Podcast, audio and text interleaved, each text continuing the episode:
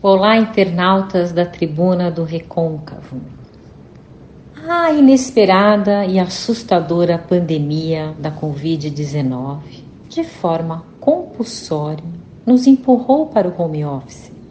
De uma hora para outra, trabalho e estudo passaram a ser remotos a partir da nossa casa.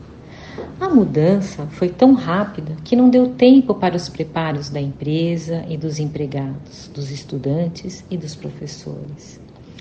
Definitivamente, esses novos tempos viraram a rotina do avesso.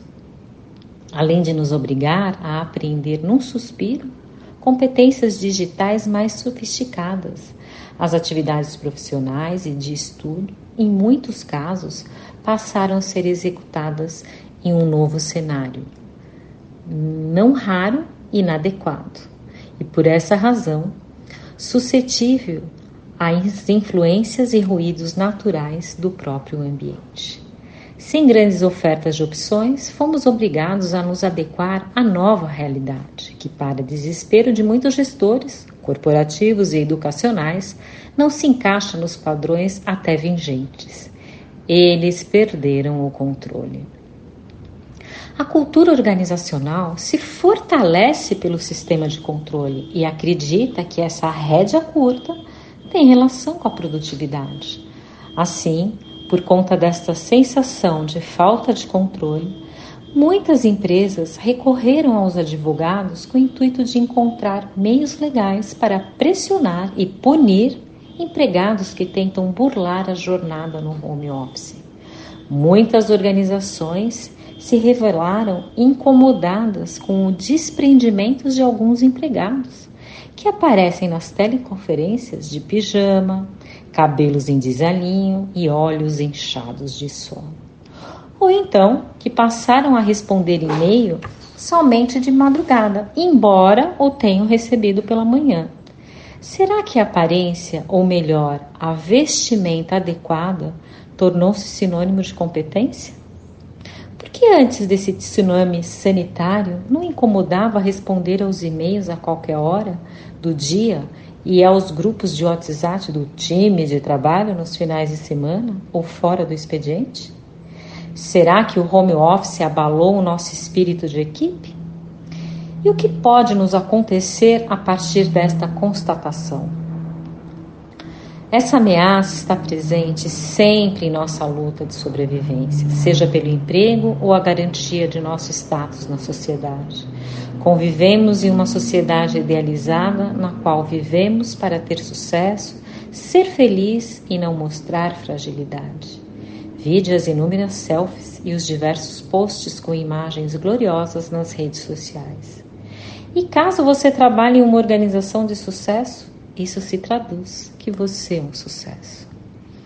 Apesar desse novo normal e das novas pressões inerentes, estamos conseguindo nos adaptar. Ou melhor dizendo, o nosso corpo está se adaptando, como sempre, em prol da eficiência e produtividade. Nosso sistema nervoso foi preparado para reagir diante de qualquer ataque que possa colocar em perigo a nossa sobrevivência. E quando resolvemos essa situação ameaçadora, o nosso corpo reage novamente de forma muito competente. Quando o nosso sistema nervoso tem essa funcionalidade, não ficamos traumatizados. O trauma não é o evento ameaçador em si, mas a carga residual que pode ficar presa no sistema nervoso. Se há cronificação nesse padrão de comportamento, ou seja, em estado de alerta constantemente, a carga residual será liberada nas mais diversas formas, como ansiedade, síndrome do pânico, depressão, dores crônicas nas costas, no peito, no estômago, enxaqueca, dentre outras. A pandemia tornou visível essa nossa vulnerabilidade diante desse ataque inescapável que vivemos para a nossa sobrevivência, que é diária, tanto no trabalho como nos estudos. Para corresponder à eficiência produtiva exigidas, sobretudo pelas organizações, é preciso saúde. E isso está nos faltando em função de nossa vida estressante, agravada com o advento da pandemia e gerando sintomas como a síndrome de burnout. Seguimos disponíveis 24 horas e nem percebemos.